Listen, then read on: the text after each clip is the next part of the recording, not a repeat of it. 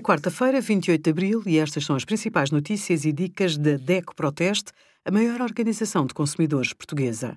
Hoje, em DECO.proteste.pt, sugerimos: pais são responsáveis por danos causados pelos filhos menores em jogos online, como prevenir e lidar com o assédio no trabalho e os resultados do nosso teste a 70 máquinas de secar roupa.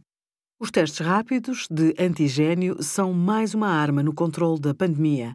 Disponíveis nas farmácias, para farmácias e unidades de saúde, não exigem receita médica e podem ser feitos por qualquer pessoa. Basta seguir as instruções do folheto informativo. São especialmente recomendados para situações em que houve contacto com pessoas infectadas. No entanto, um resultado negativo não dispensa as medidas de proteção. Um resultado positivo deve ser confirmado através dos testes RT-PCR.